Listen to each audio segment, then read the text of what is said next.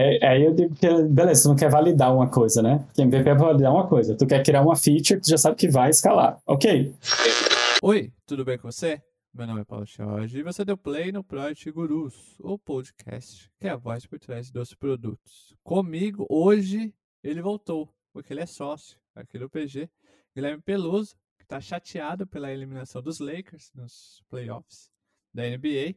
E por isso foi para o interior de São Paulo, eu acho que é interior de São Paulo, Itápolis, beber, encher a cara para poder esquecer é, Lebron chorando. Papai certo? Lebrão, Papai Lebrão não tá nesse ano na, nas finais. E é o primeiro ano que nem ele, nem o Stephen Curry estão nas finais desde 2010. Isso é uma coisa, um fato triste. Fato triste. Vim afogar nas mágoas. e além dele, infelizmente, tá aqui também. Ele que virou o hashtag O Futuro é Roxo. Ricardo Tadashi, tudo bem com você? Tudo bem, senhor Paulo Schode. Obrigado. Primeiro, um prazer inenarrável estar aqui com essas figuras. É, que daqui a pouco você já vai escutar suas polêmicas e você sabe, né? Você sempre tem esse comentário, mas obrigado por estar aqui de novo. Antes da gente apresentar, falar do assunto, que você que deu play já sabe qual é o assunto e qual é o convidado, né? Não, não adianta fazer suspense. Ô, Tadashi, como que tá os primeiros dias de Mundo Roxo? Sendo muito, muito intenso. Purple é, mas é Easy Invest Buy Nubank. Eu estou no lado do investimentos do Invest. Mas é tudo roxo. É tudo Nossa, roxo, é tudo chique, né? amor Vai. agora. Que bonito. Se você é uma daquelas pessoas que gosta de aprender trocando ideias com experts, colocando a mão na massa em projetos práticos e recebendo mentoria de grandes nomes do mercado, e muitos desses nomes já passaram por aqui, a dica do PG para você dar o próximo passo na sua carreira são os cursos da Terra. Eles são uma escola 100% online, com uma comunidade engajada de mais de 5 mil estudantes voltada a desenvolver as competências mais demandadas no mercado digital no Brasil e no mundo das áreas de produtos, UX, marketing digital e ciência de dados, aumentando, assim, muito suas oportunidades de trabalho e network. O método de aprendizagem da Terra foi reconhecido pelo World Economic Forum e pelo Google for Startups. O certificado que você ganha é um diferencial em processos seletivos de várias empresas digitais do país.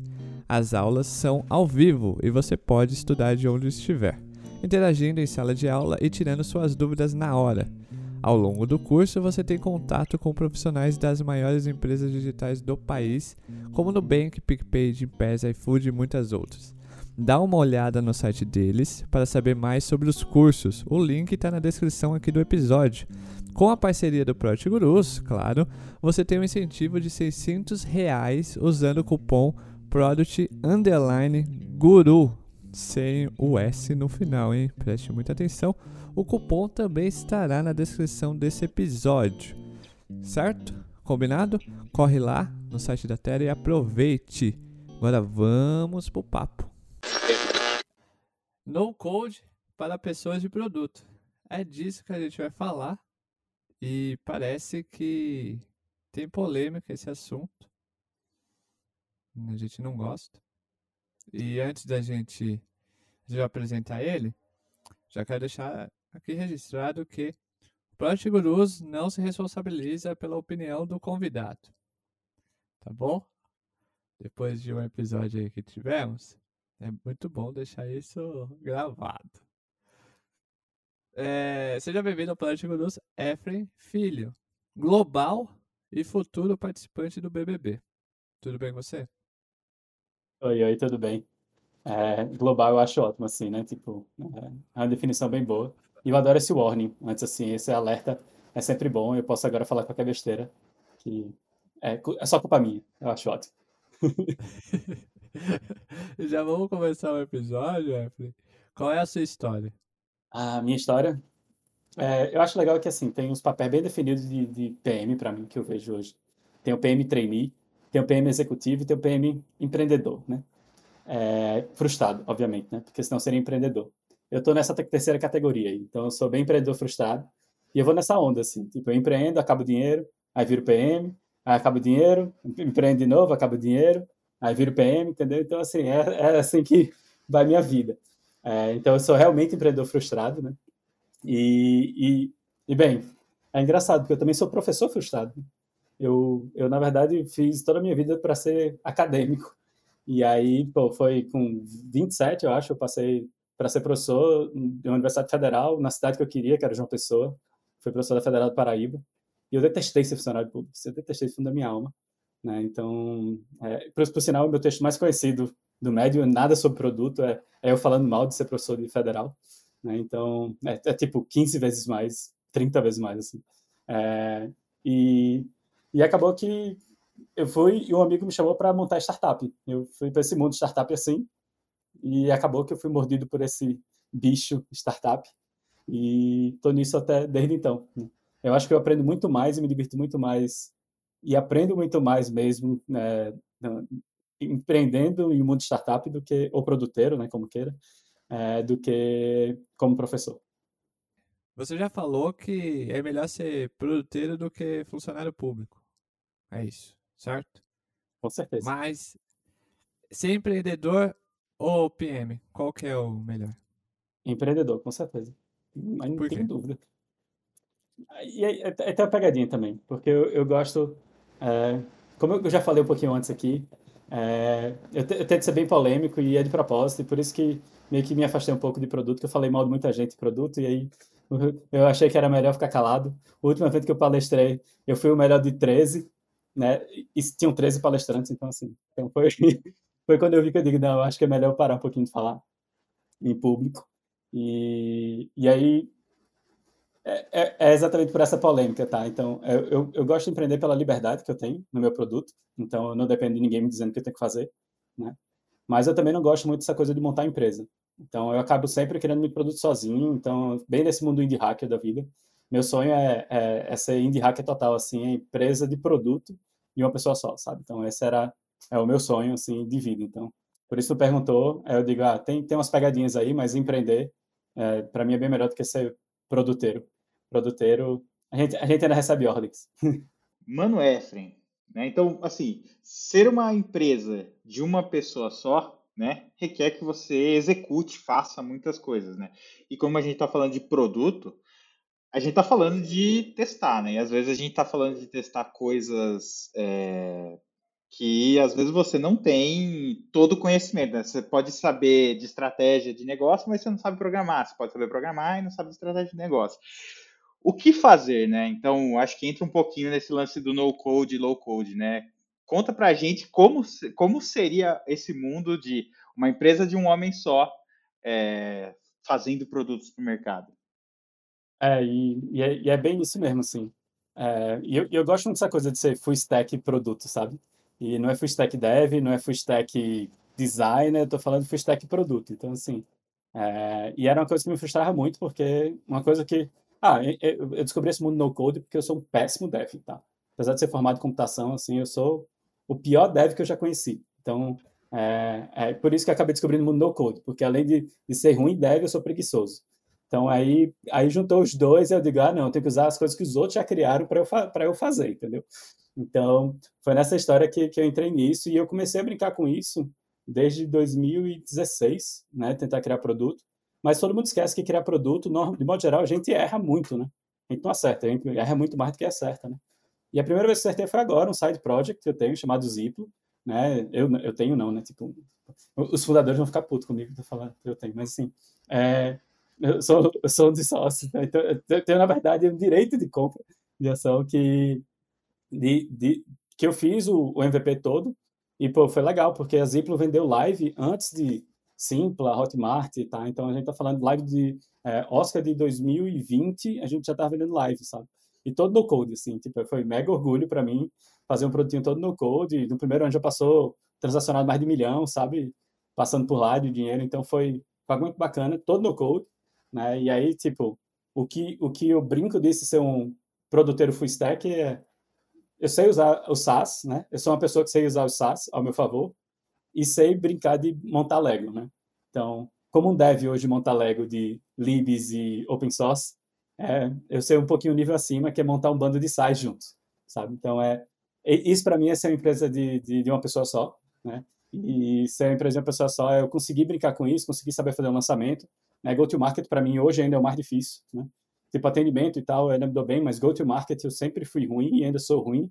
E é isso que eu estou tentando aprender agora para conseguir realmente fazer essas coisas de ser uma empresa de uma pessoa só. Pô, legal, Efren. Até pegando que a gente está falando bastante de no-code, acho que tem muita gente que não tem a mínima ideia do que seja, se é de comer, se é de passar no cabelo. É, então, você pode até explicar um pouco para a gente aí como o que, que é o no-code, né? O que, que é o, o grande no-code aí? É, é, é, aquele negócio também, é um nome horrível, né? E, e foi assim que eu acabei virando hater da comunidade de produto, foi falando mal de algumas coisas que estão na hype.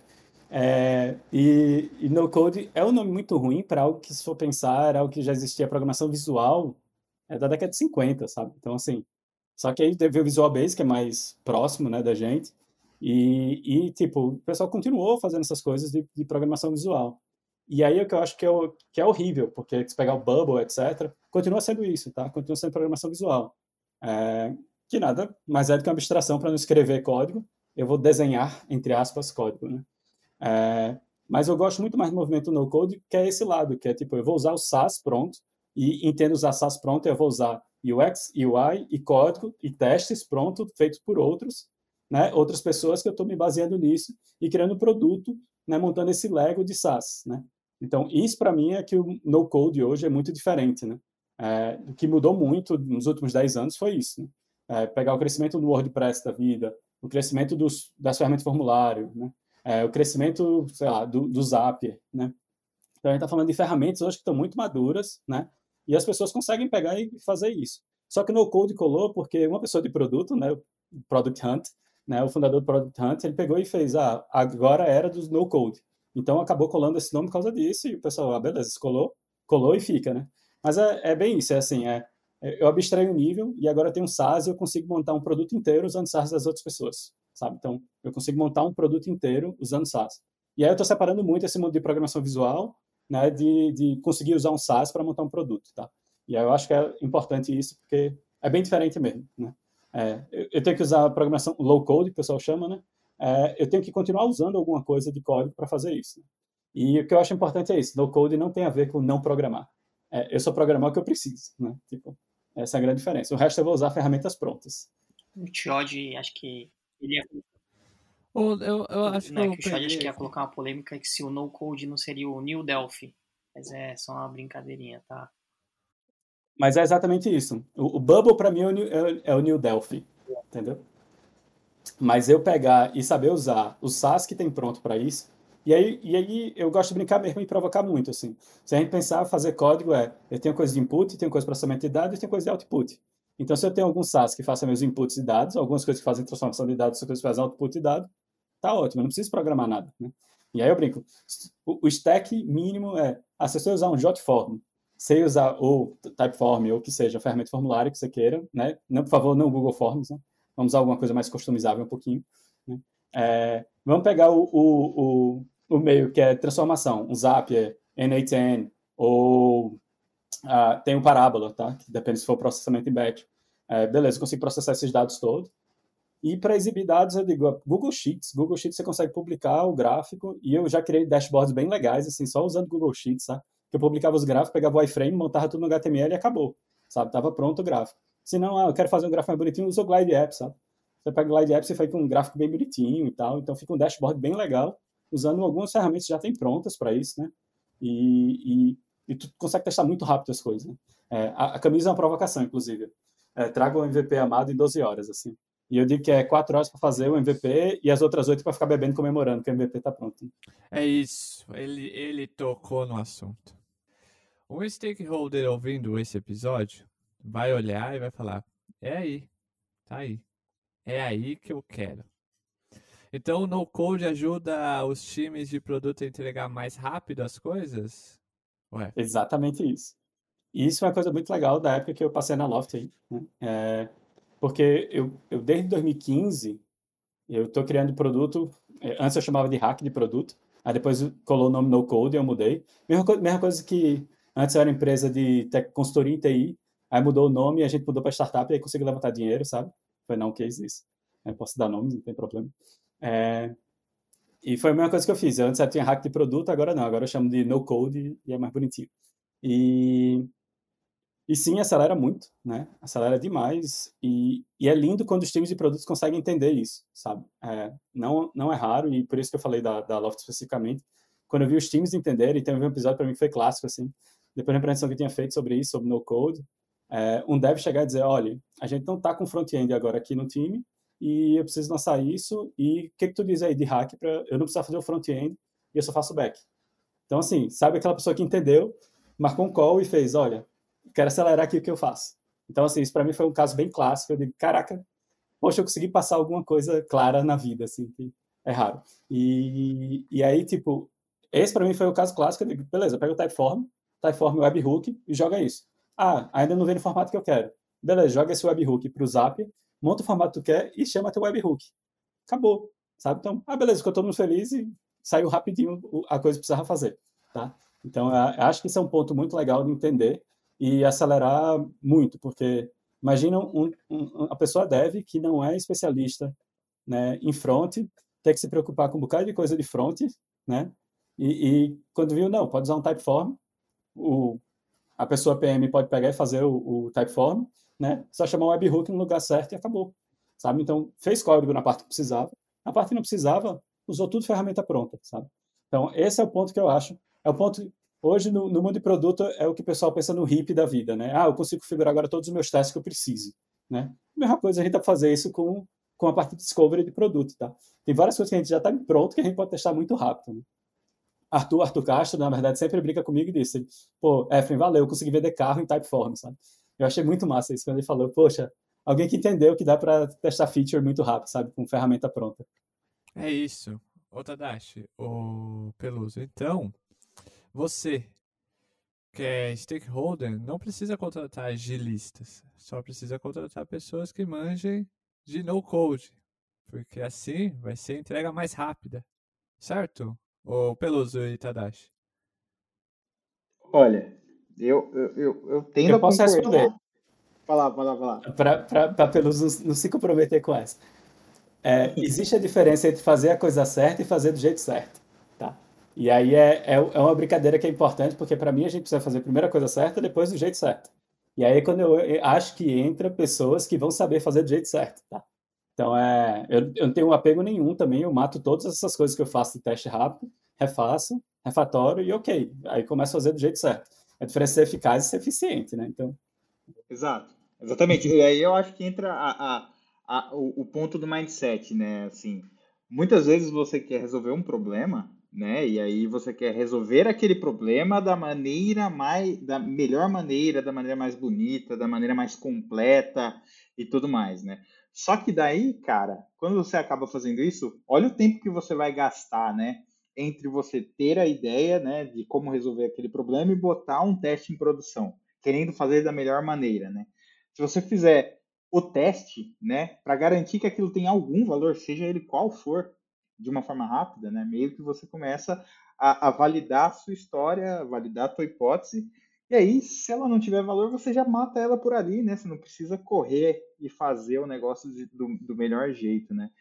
E aí, conectando com isso, eu quero botar uma pergunta, né? É, hoje, é, no teu ponto de vista, Efim, é, você vê que o mercado brasileiro ele está pronto para aceitar esse tipo de approach.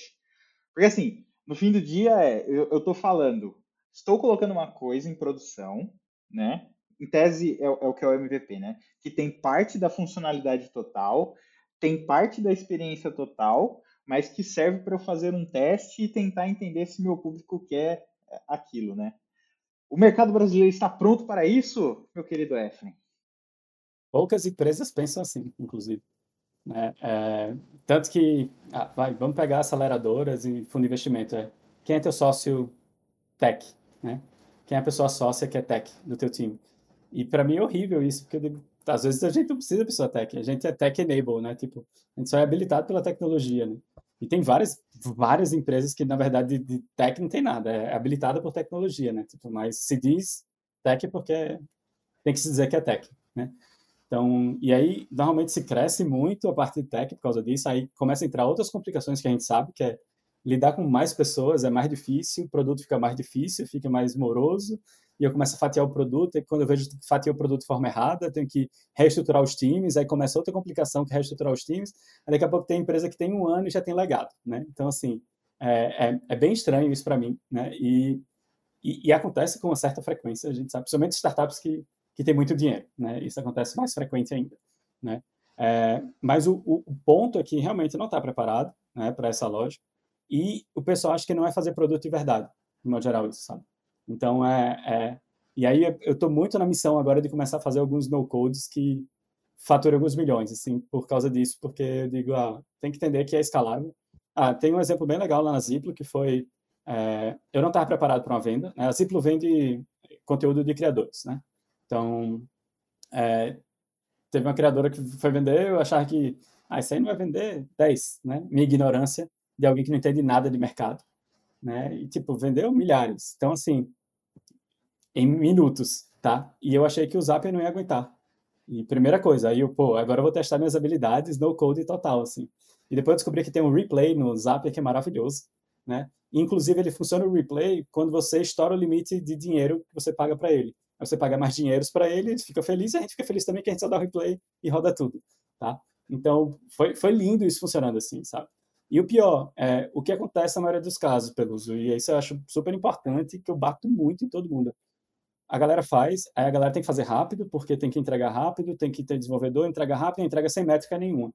Eu digo, cara, os meus hacks, de modo geral, é todo rastreável.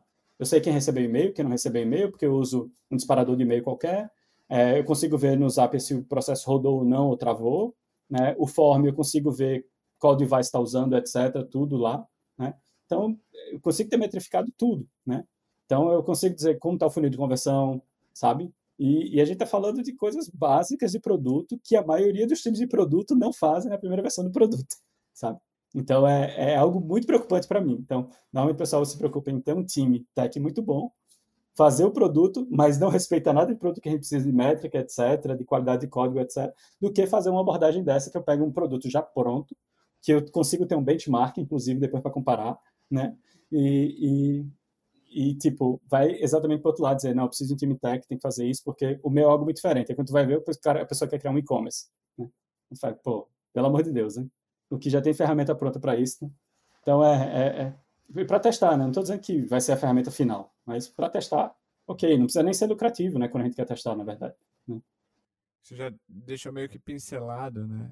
Essa coisa de é importante ter o time tech que tenha, é, tenha essa cabeça meio que aberta, né? Digamos assim, eles estejam abertos a fazer no code. Aí vem a, a pergunta, e com certeza eu já vou adiantar, adiantar que o Project Gurus não, tá bom? Não é responsabilidade nossa. Como convencer o time tech e principalmente os designers, os UX da vida, a fazer no code? É, tem. Vamos começar pelo lado das pessoas desenvolvedoras, que é mais fácil. E o Peluso pode dizer que foi uma das pessoas que eu lembrei agora que assistia pra gente e fez, pô, que massa! Não foi essa palavra que ele usou, mas assim, ele quer dizer isso. É, e, e, mas assim, é porque os devs, normalmente as pessoas devs, quando eu falo assim, ah, tu não precisa se preocupar em fazer X, né? Que é o lado oposto que a pessoa faz. Se a pessoa faz back-end, tu diz que não precisa fazer o front. Mesma coisa se a pessoa é front, tu diz que não precisa fazer o back, porque tu monta um webhook no, no Zap e tá pronto, sabe? Então, é, é, é bem mais simples convencer uma pessoa desenvolvedora, né? A, a, a, a, dizer que ela não precisa gastar aquele tempo com, com isso. Pessoas de UX, eu demorei mais a conseguir ter mais argumentos para conseguir convencer. Por quê? Porque normalmente quer fazer um estudo mais longo. E com certeza, tipo, eu, eu, eu nunca mudaria a página de search do, do Google, né? Sem fazer muita pesquisa, né? Mas, de modo geral, a gente não está mudando a página de search do Google. Né? A gente está fazendo coisas bem mais simples do, do, que isso, né? E, de modo geral mesmo, assim, né? A gente pode dizer que é 99.999. É quase a, a, confiabilidade que as clouds têm por aí, assim, sabe? De que o serviço vai estar online. É... A gente não está testando isso tão, tão sério. E aí eu brinco quando a gente pega o duplo diamante, né? a gente está focando em, beleza, vamos definir bem o problema. E eu continuo usando todas as técnicas que o X vai usar para dizer bem qual é o problema que tem que resolver. Mas na parte de prototipar para testar, muitas vezes eu digo, ah, não precisa para testar. A gente vai pegar uma ferramenta pronta e testar já pronto, sabe? E aí o pessoal, ah, não, mas é porque a gente tem que testar rápido. Digo, a gente vai gastar uma hora fazendo form, sabe? E, e, eu brinco porque, assim, o JotForm, por exemplo, tem um, tem um poder muito grande que o pessoal não usa. É, eu brinco teve um amigo que queria fazer uma loja solidária, que cada prateleira era de uma empresa e cada produto era uma coisa, ele tinha que ler QR Code. Eu digo, cara, o JotForm faz isso. Ah, mas eu preciso ficar assim no final. Também tem isso pronto. Ah, precisa geolocalização. Também tem isso pronto, sabe? Então, assim, é, é, é esse ponto que eu digo. E aí, mesmo assim, normalmente a pessoa X faz, ah, mas não é uma coisa legal, não tem experiência pensada para o nosso usuário. Eu digo, não tem problema, a gente tem um benchmark agora para comparar. Então, tudo que vai fazer daqui para frente vai ter uma base de comparação. Então, é, é muito bom base de comparação. Né? É, é, de modo geral, tipo, o portal feito LX, né? Ah, pô, é, eu lembro do, do, do, do, do Elu falando que eles não conseguem mudar a página de front do OLX, mesmo fazendo um bocado de teste AB que eles fazem. Né? Por quê? Porque é a experiência que a pessoa está acostumada. Então, eu pego um Typeform que gasta milhões, dezenas de milhões de dólares, né?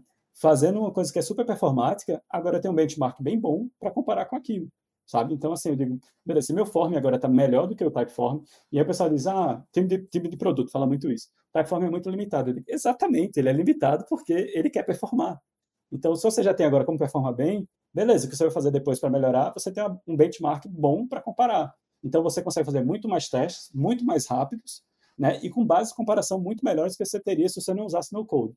Aí, normalmente, eu até consigo convencer o pessoal do UX a usar, sabe? Então, é, beleza, agora tu vai poder testar todas as protótipos que tu quiser, mas tu vai ter o benchmark para conseguir comparar bem. E aí, Pelos, o que, que tu achou interessante quando eu apresentei que tu falou que, ah, beleza, tipo, que massa. Tu lembra? É, foram duas coisas, né? Acho que foi a primeira delas é que a hora que você estava fazendo a apresentação, a gente falou um pouco de job to be done, né? E aí você meio que começa a brincar um pouco com isso, né? Você tem algumas hipóteses de job to be done e aí você consegue testar elas de uma maneira rápida, né?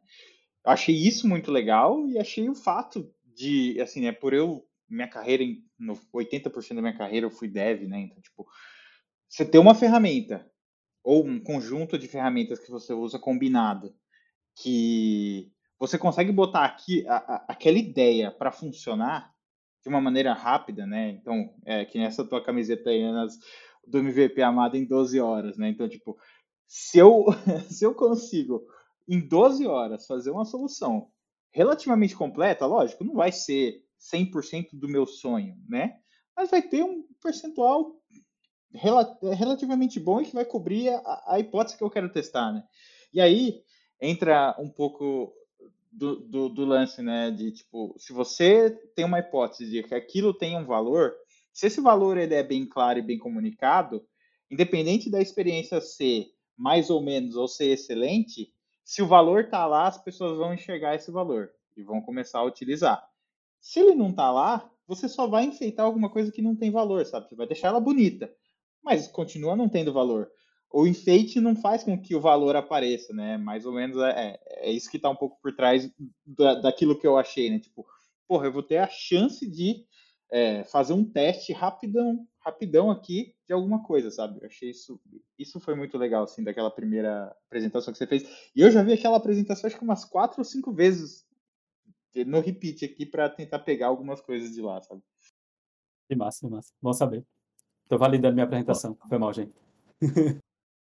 Ô, Tadashi, nas suas experiências aí, até mesmo como GPM recentemente, você usava no code nos seus times? Cara, não. Vou até contar um caos, porque eu estava recentemente com um amigo meu de infância para validar uma ideia e eu estava estudando um pouco de no code, mas aí eu parei porque eu não consegui evoluir muito sou igual o FM, eu, eu fiz faculdade de TI, mas meu minha codificação não é das mais adequadas, assim, sabe? Só serve só para gastar a língua mesmo.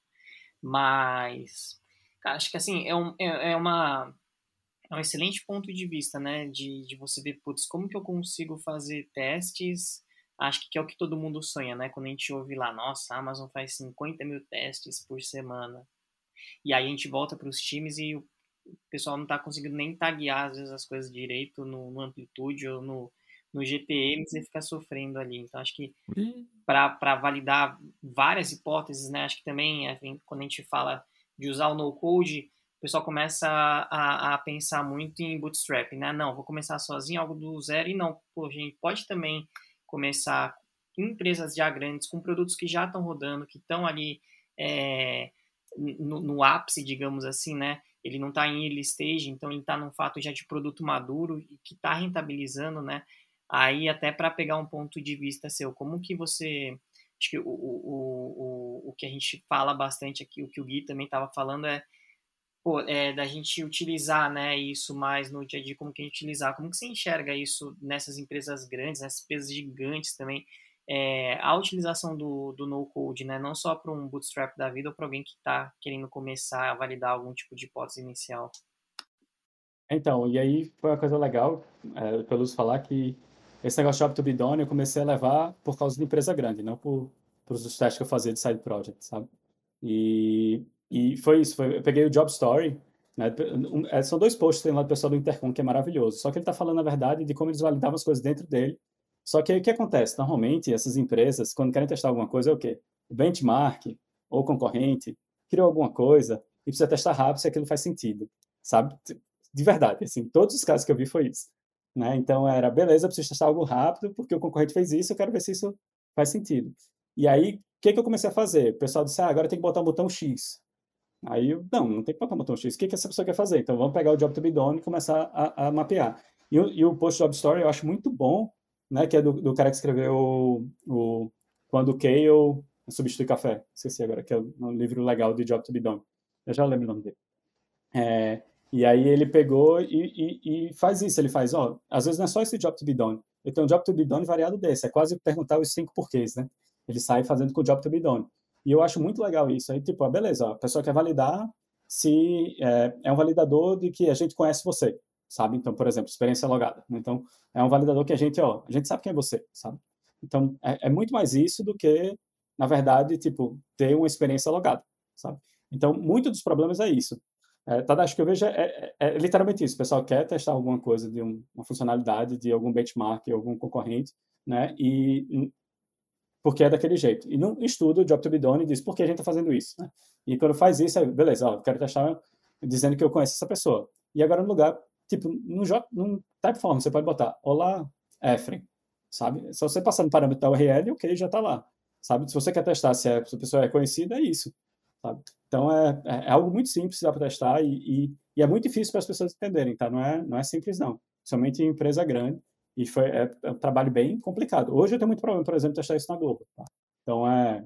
E principalmente que eu estou no time de Big Data. Então, a gente está tentando processar grandes massas de dados, eu digo, bora fazer no code, né?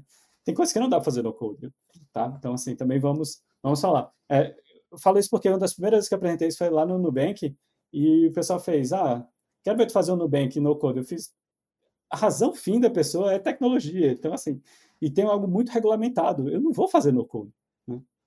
Não vou tentar fazer isso. É dar um tiro no pé, né? Então, assim, também tem que entender. É que nem quando eu trabalhar na PC. Eu não vou fazer um antivírus no code. Né? Ó, me manda teus arquivos, eu vou analisar e depois te devolvo e digo se tem vírus ou não. Não vai rolar, né? Então, é, é, é entender também um pouco do, do limite, mas a maioria dos casos não precisa disso, sabe?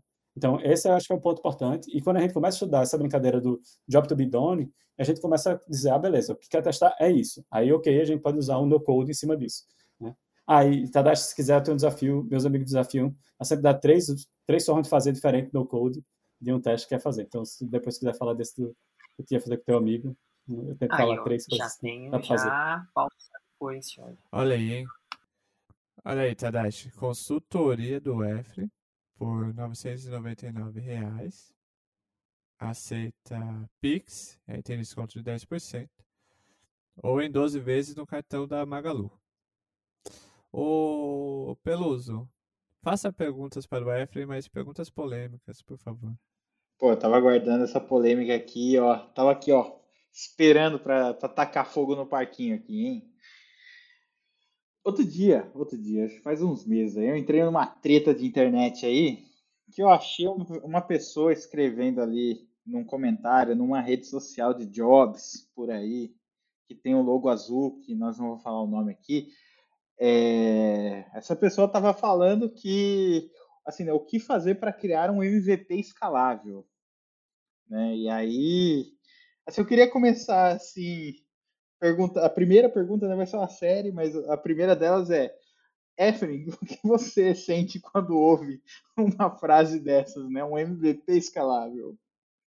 É, aí eu digo que, beleza, tu não quer validar uma coisa, né? Que MVP é validar uma coisa. Tu quer criar uma feature que tu já sabe que vai escalar. Ok.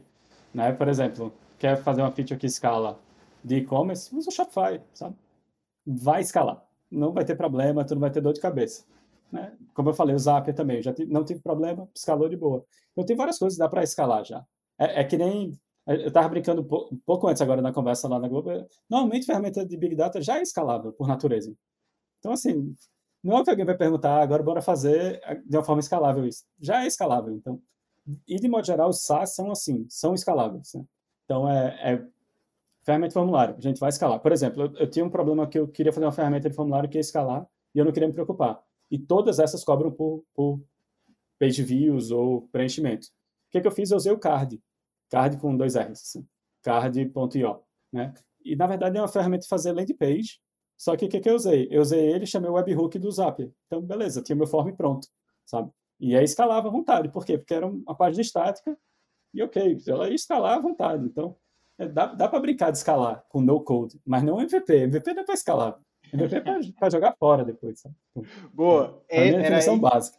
Era aí que eu queria chegar, né? Então, porque assim, a gente ouve por aí, nessas empresas mais tradicionais, é, e até em algumas empresas mais novas, a galera falando de MVP, né? Então, assim, é, eu quero que isso seja entregue até o dia tal, né? E aí, quando você começa a, a usar essa estratégia para ter uma entrega, né? A galera, geralmente os devs, né? O time começa a falar, velho, não vai dar. E aí começa esse lance de, ah, então vamos cortar escopo.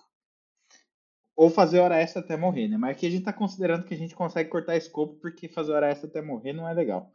Mas começa a cortar escopo e aí você coloca uma coisa meio esdrúxula em produção, né? E aí esse negócio meio esdrúxulo tá lá em produção, só que assim, você entregou, entrega sem conseguir medir nada, não tem uma base de comparação e põe esse negócio incompleto em produção. Porque tinha que colocar até a data tal, porque alguém resolveu que tinha que estar tá lá. E aí você segue para o próximo, né? E por um acaso do destino, é, essa versão incompleta, vamos supor que ela resolveu o problema. Aí as pessoas continuam usando. E aí você vai pulando de projeto em projeto fazendo isso. Aí chega no final do ano, né? Vamos supor que você conseguiu lançar 12 desses ditos MVPs no ano, e a galera tá usando isso aí demais, né? E aí, tipo, o pessoal começa a ter problema de escalabilidade, porque você fez bem às pressas, cortou escopo, etc, etc, etc. E aí é onde começa a entrar essa frase, né? Pô, mas a gente tem que fazer as próximas mais escaláveis, né? E aí tem toda essa, essa briga, assim, né? E aí eu fico meio curioso é, em relação a, a assim, a, a, onde está o problema, né? Eu, minha, minha hipótese é que essa mentalidade de que a gente consegue transformar o nosso futuro em algo cartesiano, colocar dentro de um gráfico, de um Gantt chart da vida, e aí a gente começa meio que se perder nisso, né? Eu queria entender um pouquinho sobre o que você pensa sobre isso. Aí, aí eu acho legal porque é o seguinte, é quando a pessoa de produto ganhou da pessoa técnica, tá? Na discussão. Então é, é literalmente isso. É, é, a pessoa de produto ganhou e disse: precisa lançar, precisa lançar, precisa lançou, independente do que aconteceu. E a pessoa técnica não fatiou o suficiente para conseguir quebrar. Na verdade, o que tu tem, tem, tem, no exemplo tu deu 12, vão ser 12 monolitos né, que não se conversam. A verdade é isso, no final das contas. Né? E que não tem nenhuma coisa de analítico, assim, nada, nada. E aí, por isso que eu disse, se a pessoa de, de, de tecnologia né, conseguir fatiar bem o problema, e dizer, aqui a gente vai usar no code, aqui a gente vai usar um SaaS pronto, né? Ah, quer um input de dado rápido? Usa isso aqui, sabe? Não vamos criar um form. Ah, aí normalmente a pessoa de tecnologia fala o seguinte, né? Faz. Que tem um bocado de analfabeto digital, né? Em tecnologia. É, tudo quer fazer um crude, né? Então isso, isso, é, isso, é, isso é uma verdade. É, então pega assim e diz, ah, é, não, pô, porque form é muito fácil, eu faço aqui, um, duas horinhas tá pronto o form. Mas não entende que o form que ele fez não tem métricas, o form dele não tem questão de conversão, o form que a pessoa fez não tem é, não pega no IE5, sabe? Tipo, ah, teve um exemplo bem bom da, da a, a aceleradora cotidiana aqui em Brasília, né? Que o pessoal agradeceu ele pela primeira vez, teve um form que tinha para deficiente auditivo, tá? E ele fez, cara, não programei isso, eu só cliquei num negócio lá que tinha no Jotform e pronto, foi isso. Então, assim, foi super bem aceito, sabe? Tipo, e foi uma coisa que, não tá, ele ganhou de brinde porque usou um SaaS, pronto, sabe? Então, é essas coisas assim que eu digo, o pessoal de tecnologia normalmente não entende que, olha, usar um SaaS, normalmente você está pagando valor para aquilo e aquilo é grande porque ela entrega um valor específico, né? E o pessoal de tecnologia tem muito essa lógica de dizer, ah, o form eu faço rapidinho aqui, pô, poxa, tem várias bibliotecas prontas, eu só puxo aqui o form e faço. Faz, ah, tu tá traqueando, qual device que tá usando, né? O, o GA tá configurado direito, sabe? O pessoal não vê isso. Então, esse é o problema que tem. Então, eu digo, a pessoa de produto ganhou na discussão, né? A pessoa tech não soube provar os pontos de, de, dele, né? E, e, e ficou esse descasamento, né? E aí eu tenho um produto que um bando de monolito que não se conversa, que não tem métrica, e agora eu tenho que substituir tudo. Se eu tivesse fatiado melhor, e aí é que eu falo, aí é o papel da pessoa de tecnologia, chegar a dizer, ó, vamos fatiar melhor isso, isso aqui tu usa serviço tal, serviço tal, serviço tal, eu vou fazer essa parte aqui, vou fazer uma API V1, e essa API a gente vai deprecar se der errado, tá? Então, é, é, é bem diferente esse cenário, sabe? O Efren falou agora que, a não ser que eu ouvi errado, porque eu tô comendo um bis, então, sabe como é? Fez é, propaganda, é, pô. Que... Os caras os cara vão ter que pagar. Ou a gente paga royalties pros caras, ou os caras vão ter que patrocinar nós, né, pô? Eu acho que é, eles pagam pra gente porque a gente é muito maior que o BIS. Ah, com certeza, é isso aí. Com certeza, óbvio. Né? Bom, eles têm dinheiro só pra contratar Gil do Vigor. Eu tenho o Tadashi aqui. Que por sinal muito nem paga e ainda. Muito. E ainda Tadashi caga as gravações. Maravilhoso. Pra dar um isso, vocês precisam ver Tadashi descendo tchak tchak. Mas enfim. Dito isto, colocado essa imagem na, na mente de vocês. O Efren, você falou que é, o, é, a pessoa é a pessoa de produto que é, define é, o que é o que vai ser feito no no code e o que não é feito no no code, é isso? Ou é ou teria que ser da pessoa técnica, por exemplo, tech, um tech lead ali, ou alguém é, mais da, do time técnico que, vai, que pode chegar para a pessoa de produto e falar assim, então, dá para a gente fazer no code nisso daqui e naquilo ali. Não, o, exemplo que eu dei foi exatamente a pessoa tech que disse, olha, é, pessoa de produto, eu não quero fazer. Então, eu achei muito bacana. Muitas das vezes, normalmente, é a pessoa de produto que vai puxar isso. Por quê? Porque quer ter autonomia do time para mexer nessas coisas, tá? Então, é, é, é bem comum, normalmente, a pessoa de produto fazer isso. Quem eu menos vejo fazendo isso é, é design, ou design de produto UX, né? As pessoas de design de produto ou UX, por quê? Porque normalmente quer dar uma experiência específica para aquela situação, né? E normalmente trazer um benchmark é, é algo é, é, é não precisa pensar, né? Tipo, eu estou trazendo uma coisa pronta, né? Para aquilo que vou usar a paleta de cores da empresa e está resolvido, né? Então eu acho que a pessoa de, de design é que se sente mais mais impactada com isso no primeiro momento, né? Mas a partir do momento que entende que pode testar e prototipar coisas novas né, o tempo todo, né? E tem um benchmark de, de comparação, isso melhora muito, né? Então, eu vejo muito, né, de modo geral, quem puxa pessoas de produto, ma majoritariamente, né? Mas comecei a ver, depois que comecei a apresentar para alguns times mais técnicos, é, é, pessoas técnicas trazendo é, esse desafio também. De modo geral, é porque não quer fazer aquela parte né, de código. Então, o que é bacana. Né? Não, não vou saber fazer na qualidade que tu espera, com a métrica que tu espera, para esse momento. Então, ok, vamos usar uma ferramenta pronta, sabe? Então, é, eu acho que tem os três casos disso. Então, ah, isso é uma das coisas que eu não faço consultoria, tá? Tu tava falando. É porque, normalmente, a pessoa quer, não, mas eu queria o botão aqui em cima. Eu digo, não dá. Eu não vou mudar o botão do Typeform aqui em cima. Eu não consigo isso.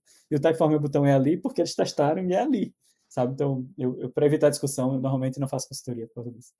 Eu, eu vou perder muitos amigos. Duas coisas que eu gostei da sua resposta e que eu vou fazer a minha leitura. Para mim, eu, eu espero do Tech Lead é, ajudar nisso, né? Porque, né? Ué. E segundo, o Efren, de novo, a opinião do Efren não é a do PG Tá bom. Ele basicamente falou que os, os designers. O trabalho dos designers é só pegar a paleta de cor da empresa e jogar no rolê. Pintar Mas, pixel. Isso. Pintor de pixel. Flanelinha é de Photoshop. Obrigado por dar a oportunidade de eu corrigir isso. de novo, eu continuo usando todas as partes de UX né, para definir problemas. Não necessariamente para definir a primeira versão da solução. Tá? Então, e aí eu estou usando trabalhos de UX de outros times que criaram aquele SaaS para fazer isso. Tá? Então, se você é o UX daquele SaaS, se você é a pessoa UX daquele SaaS, você vai achar maravilhoso porque estou usando seu produto, tá? Então, então vamos lá. É, eu, eu acho que isso é importante falar. Então, eu continuo usando todas as técnicas de UX para definição de problema, para definição de job to be done, mas não necessariamente para a primeira versão da solução. Tá? A primeira versão da solução, eu acho que dá para fazer algumas coisas bem rápido usando o que outros UX já definiram, né? que outras pessoas UX já definiram para a gente. Né? Então, é, é, acho que isso é, é, é realmente importante dizer. Mas, e realmente ofende, tá? Muita gente. Não, não, não é, não é porque a gente fica ofendido, não. Né, e tem, tem, por exemplo, um UX que, que é, design de produto, né? É, o João Faraco, que trabalhei na PSafe, que entendia isso, pegava, e depois a gente ia validar isso, sabe? Então a gente fazia um MVP realmente muito rápido, em uma hora, duas horas, e a gente pegava a GoPro dele, ele fez um, um protótipo de, de, de, papelão industrial, segurava o GoPro no celular, isso eu estou falando de 2000 e 15, tá? E a gente saía andando pelo escritório, aí quando a gente não estava feliz com o escritório, a gente descia para a rua e ia testar, para testar aquela funcionalidade que a gente brincava, sabe? Então, é, é, é era muito legal de entender quando o UX entendia que a gente podia pegar o benchmark e ver o que era ruim naquele benchmark para resolver aquele problema, tá? Então, isso foi muito massa de entender. Beleza, você definiu muito bem o problema, e agora eu vou pegar esse benchmark e vou estressar para saber o que, que ele está dando errado, sabe? Então, o UX que pensa assim, a pessoa UX que pensa assim, o design de produto que pensa assim, né, tipo, é, é, é maravilhoso. Que diz, ah, beleza, eu entendi vou fazer meu trabalho mais rápido ainda, sabe? Então, isso, isso é muito bacana. Você falou de prototipagem, né, cara? E eu, eu, eu tenho percebido que é, é, existe uma cultura, a cultura de prototipar não é tão forte, né? A gente geralmente quer colocar algo funcionando, né? Eu, assim, tive a oportunidade, eu, eu tô falando isso é, olhando para minha carreira, né? Eu tive muito pouca oportunidade de sair para a rua com um protótipo não funcional, nem que fosse desenhado numa, numa folha de papel, né, para conversar com usuários, né? E aí eu queria saber, assim, como, o que, que você vê, né, assim, é, lógico que você já colocou no, aqui no, mais, mais cedo que quando a gente está fazendo no code, né, a gente acaba tendo já o protótipo mais o MVP feitos juntos, né? Mas em situações é, é, que a gente tem alguma coisa um pouco mais complexa para testar, né?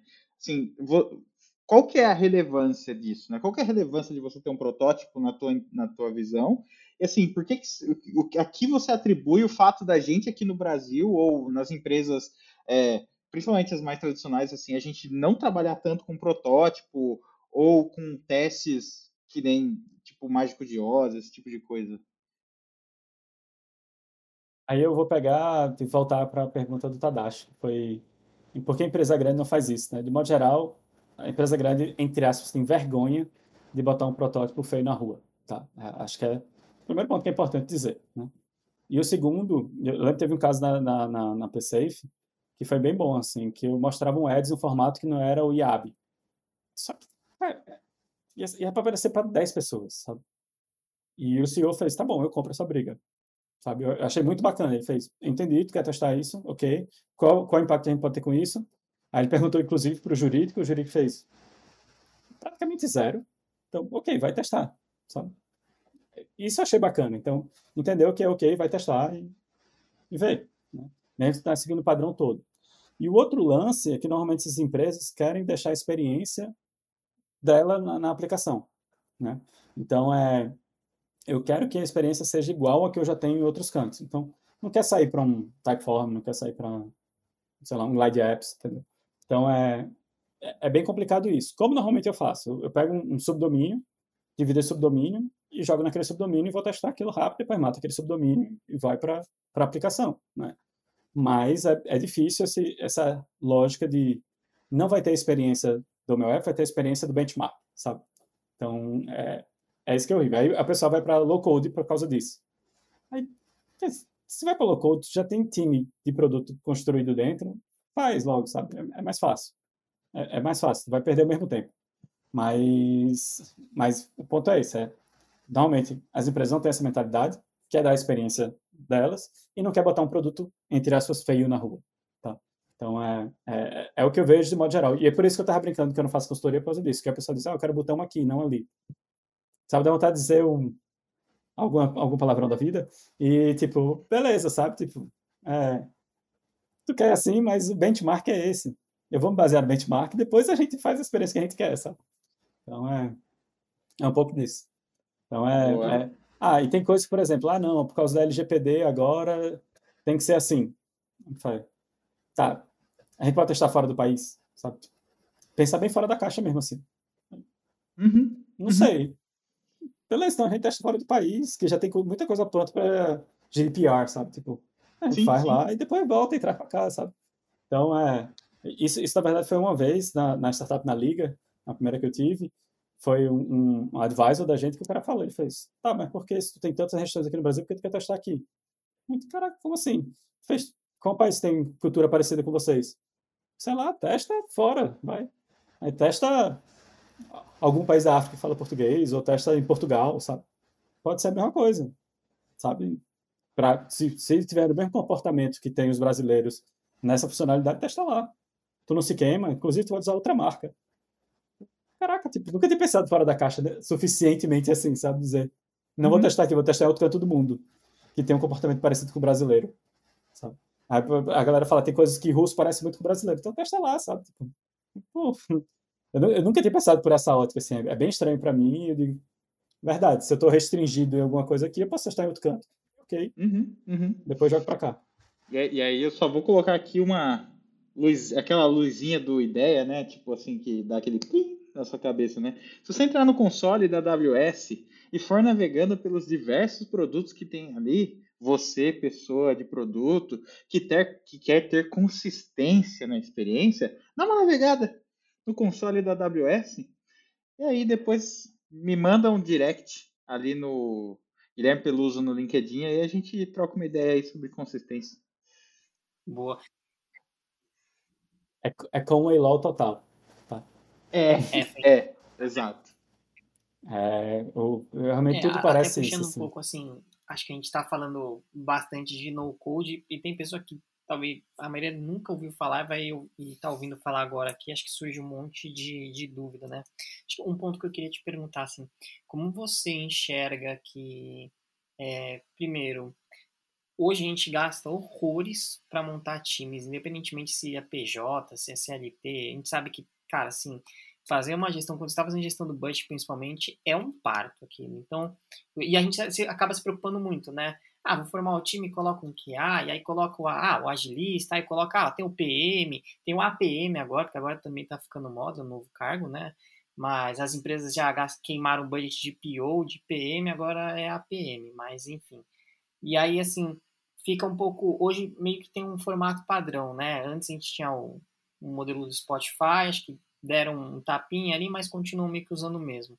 É, como que você entende, putz, se a gente fosse testar, vai, que seja um produto já rodando, né? Como que você entende pessoas ali, quantidade de pessoas que podem estar tá suportando alguma coisa de no-code para teste? Quanto tempo você normalmente viu na sua experiência assim, que é válido? Que acho que muito pessoal, né? Pô, mas como que eu faço isso e, e o que que eu vou fazer com isso, né? Acho que dessas minhas duas perguntas para o pessoal tentar tangibilizar um pouco mais. Então, aí é aquela brincadeira de sempre que depende, e depende realmente do tamanho da empresa, né? É, se tem poucos usuários, tu pode testar três por dia. Não é, não é sacanagem, assim. Realmente tu consegue testar três por dia. Mas, vamos lá, o Nubank mesmo da vida, tu não vai querer testar. É, teste, eu tô falando de teste de novas funcionalidades e não teste AB, né? Ah, e tem, tem um detalhe de teste AB que é isso, né? Fazer 50 testes AB ao mesmo tempo não adianta de nada, né? Porque tu não tá testando nada. Mas é, aí, é, aí é outro mundo de analytics, a gente não está falando disso aqui. Vamos focar no, no, no discovery, no code, etc.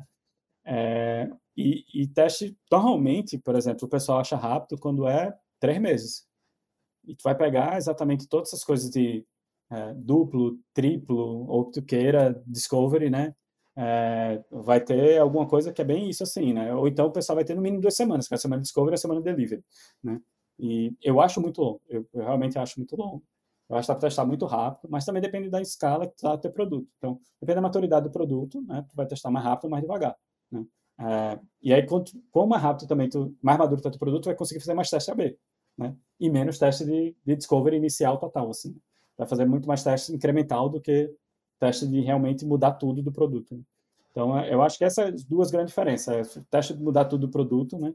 É, vai conseguir bem mais rápido, mas com um produto bem menos maduro.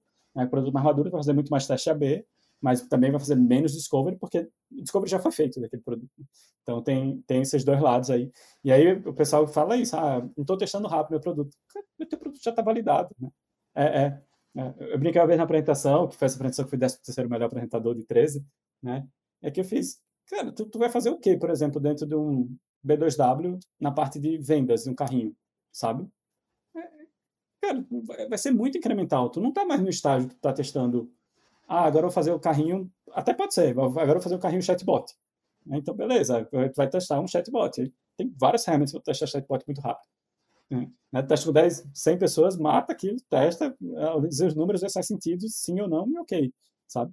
Então dá para fazer mesmo em produtos assim, mas é quando é algo muito mudança de, de experiência total. O resto vai ser muito incremental, né? E eu acho que é um problema. Sempre quando o pessoal vem, vem falar comigo, ah, mas aí, como é que eu vou fazer uma nova wallet, né? Tu não vai fazer uma nova wallet, sabe? Você testa B dentro da wallet, né? Tu vai testar outras, outros job to be done que tem em volta disso, né? Ou, ou tipo, completamente novo que vai disruptar aquilo, né? Então, acho que é bem isso. Ô, aula, hein, Tadashi? Você que fica perdendo tempo com Discovery, Tadashi? Você gosta de tocar nesse assunto, Pegou né? essa aula aí. Porque você trabalhou lá no Baianinho e queria mudar o carrinho do Baianinho. Só um, Ali, tomou essa. Toca chegue, né, só um parênteses. Toca chegue. É, mas eu, eu, eu gosto desse exemplo porque é o exemplo do, do Amazon Prime, né? Tipo, é muito doido você pegar o job to be done do Amazon Prime e dizer, bicho, eu vou pagar a logística antecipado, tu usando ou não, tu vai pagar a logística, tá? Acabou. E colou, sabe? Tipo, eu acho muito doido isso, assim. E faz, beleza. E, e o cara fez realmente o, o dent, né? No gráfico do, do, da, da, da Amazon. E, e aí, realmente, ele mudou um comportamento, mas se ele quisesse testar a feature da Amazon Prime, ele poderia ter feito um form, um pagamento e acabou, sabe? Era, era muito simples, sabe? Testar aquilo. Então não é, não é nada sofisticado. E, e é legal trazer esses exemplos assim, porque é, é, é, muito diferente dizer, eu vou mudar a experiência aqui. Tu não vai mudar a experiência aqui, tu vai fazer um, um job to be done separado, que, ok, tipo, vai mudar uma etapazinha é, lá é um dentro ponto, de qualquer coisa. Né? Ponto bem lembrado que você falou aqui da, da, do, do exemplo da Amazon Prime, né? Eles pegaram ali, olhando para a parte financeira de estrutura de produto, quando eu falo, o pessoal não é só essa parte do produto digital, mas estrutura do produto, né? O valor da mensalidade é o ticket médio das entregas que eles tinham já. Então, eles já sabiam, teoricamente, isso para poder rodar um, um, produto de fato com cross-selling que eles fizeram, né, desse jeito. Então, você nem percebe, né, que você está pagando por mês um produto que você acaba usando ou não. Tem pessoas que nem acabam usando muito o Amazon Prime como utilizam mais como streaming, por exemplo, o Netflix, você está pagando uma mensalidade ali recorrente, você está com uma, com uma recorrência é, com valor futuro a receber e, e, assim, todo mundo dando risada. É o ganha-ganha, né? E, cara, sensacional, né? Vou cancelar. Antes de vocês falarem, eu vou tirar uma onda aqui. É, e não ligaram que sabiam que estavam perdendo valor no início. Tá? Eles estavam realmente em discovery, eles sabiam que estavam perdendo dinheiro. Então, isso eu acho muito bacana. Foi mal. Te interrompi, Paulo. Não, eu só falei, eu só deixei esse. Joguei no ar que eu vou cancelar. Obrigado. Eu queria saber, eu, eu, eu assim, eu vou, eu vou fazer aqui uma coisa que eu, eu meio que abomino, né? Mas, né? Pelo, pelo for the sake of é, fogo no parquinho, a gente vai fazer essa pergunta aqui, né? É, qual que é a receita do MVP, meu querido F? É, o que, que tem que ter? Qual que é o checklist do meu MVP? O que que, assim, se não tiver no MVP, a gente já falou um pouquinho, nossa conversa ela rodou um pouquinho, né, em, em torno disso, né, a gente já falou algumas das coisas, assim, mas na tua visão, de uma forma objetiva, assim, o que, que um MVP MVP de verdade, que quer testar uma hipótese, né? Não, não aquilo que a gente comentou agora há pouco, de verdade mesmo. É, o que, que ele tem que ter, né? É como, como bom nome no code, eu também detesto o nome MVP, né? Inclusive, eu, eu gosto de falar porque existe uma briga, né? Porque o, o próprio é, Steve Blank fala que escolheu muito mal o nome MVP, né? Que ele só queria falar teste de hipótese, sabe? Tipo, a galera levou para outra coisa. Né? E, e, um dos criadores, do, né, que se diz criador do conceito MVP, né, ele, ele, ele tira onda disso, ele faz, não, para mim MVP tem que ter produto na mão. E eu concordo muito isso com o pessoal do, do Basecamp, né, que fala, ah, não existe validação de produto sem o um produto na mão do usuário, então, da pessoa usuária. Tipo, tem que ter o produto na, na mão da pessoa usuária para conseguir validar o produto, senão é validação do produto. É, eu tenho um cheiro mais forte de que aquela hipótese está validada, né? Então, é, é aquela, so, aquela possível solução para aquela hipótese está validada. Né? Mas MVP eu sempre brinco muito disso, é Alan Clement, lembrei o nome do autor do, do livro, do, é, Quando Café e Couve Competem. Né? É, ele, ele, ele pegar o job to be done, deixar ele bem claro, e, e, e pelo uso, exatamente pelo fogo no parquinho, eu escrevi um algoritmo de como decidir sobre isso. Então, assim, só para ser no code, eu escrevi um algoritmo sobre isso. Então, assim, é, é, basicamente, é, eu tenho um job to be done para resolver, eu vou fazer isso, vou testar várias formas de solução diferentes, né, até acabar o dinheiro. Acabou o dinheiro, tá validado ou não, acabou, sabe? Não tem discussão. É conseguir mais dinheiro, beleza, tipo, valida outras coisas. Então, e aí, eu, aí a outra pergunta que normalmente tem é quando eu saio dessa solução no code e vou para uma solução, é, não é mais a forma eficaz, mas a forma mais eficiente de fazer. É, criou um débito técnico suficiente para incomodar a experiência do usuário? Então, se incomodou a experiência da pessoa usuária lá na ponta, Aí, beleza, vou fazer da melhor forma, da forma mais eficiente possível, tá? Ou então eu quero ganhar mais dinheiro. Né? Então, é, é basicamente isso. Então, tem um algoritmo. É, tem um job to be done, eu vou fazer, testar até acabar o dinheiro. Acabou o dinheiro, ok, tá validado ou invalidado a hipótese. Né? A, a, outra é, é, é, se eu conseguir ter um débito técnico como mudou a experiência da pessoa usuária, ok, eu vou refazer e fazer ele bem feito. É isso. Sensacional. Isso é MVP para mim. Para o inventor, né? Eu vou, é. eu vou achar esse algoritmo aí, vou printar, vou, vou pintar na minha parede aqui, no meu quarto novo. Eu vou, fazer, vou pintar isso na minha parede. Você não precisa procurar, ou pelos. A gente envia o link para você e você adquire por R$ 7,49. Tá bom? Aceitamos Com todo o prazer do mundo. Ô, Paulo, o, o, cara que inventou esse conceito de MVP que eu tô falando é o Frank Robinson. É um dos caras bem agilista da vida aí. Para exatamente ser mais fogo no parquinho junto aí. Ih, olha os agilistas aí. Eita. Vamos deixar para depois. Isso. Vamos, né? Arrumar confusão com essa turma aí, não. Senão eles vão mandar a gente preencher 35 campos no giro. É opinião isso, minha, é opinião minha. Isso, tá bom. É com essa definição de MVP que a gente encerra esse episódio. Eu anotei aqui que MVP tem que ser escalável. Então, ok. E MVP tem várias versões. Tem o MVP 1, MVP 1.2, MVP 1.2.79 e assim por diante. Ó, oh, tá certo? sabendo legal, hein? Aprendeu bem. Ah, Tudo depende de como a pessoa de, de tech definiu o versionamento que você vai querer fazer. Né? Muito obrigado, Gui Peluso. É, de novo, por ter arrumado o tempinho da sua agenda. Você está em viagem aí. E muito obrigado, viu? Eu que agradeço, é sempre um prazer inenarrável estar aqui presente de pessoas tão bacanas aí. E, como eu já falei para o próprio Efren mais de uma vez, sou um fã dele e quero comprar o guarda-roupa dele. É, é, não, não desista, essa é uma ideia fixa quero comprar o guarda-roupa dele. Estou esperando aí a minha oportunidade. Para quem não entendeu, é porque quando eu tenho uma frase que eu tenho que repetir muitas vezes, eu crio uma camisa. Então, eu, quando eu vou para reunião, eu tenho uma camisa que é. Essa, essa reunião poderia ser um e-mail. Eu tenho essa camisa do MVP em 12 horas. Então, assim, eu tenho algumas camisas temáticas. Então. Vocês entenderam porque o Project Gurus tem ele por perto. Tem o Efren ali no nosso grupo e trouxe ele aqui e com certeza vai vir mais vezes.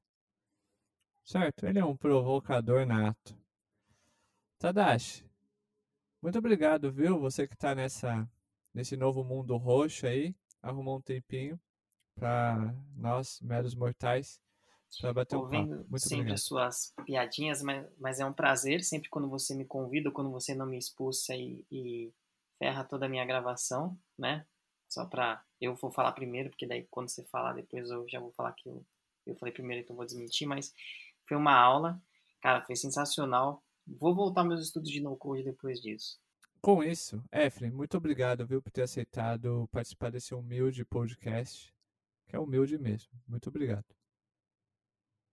É isso, obrigado a vocês por convidar. Eu, eu sempre fico com, com problemas de aparecer em público. Mas eu, eu, eu disse, ah, não, vai, bora. Tá, tá na hora de, de causar um pouquinho de polêmica de novo. Tchau. Oi. Ei, você já conhece o Impacto Product Gurus? Esse programa é o nosso compromisso com a inclusão e a diversidade na área de produtos. Sobram vagas em TI, mas falta qualificação e oportunidade para os grupos menos favorecidos.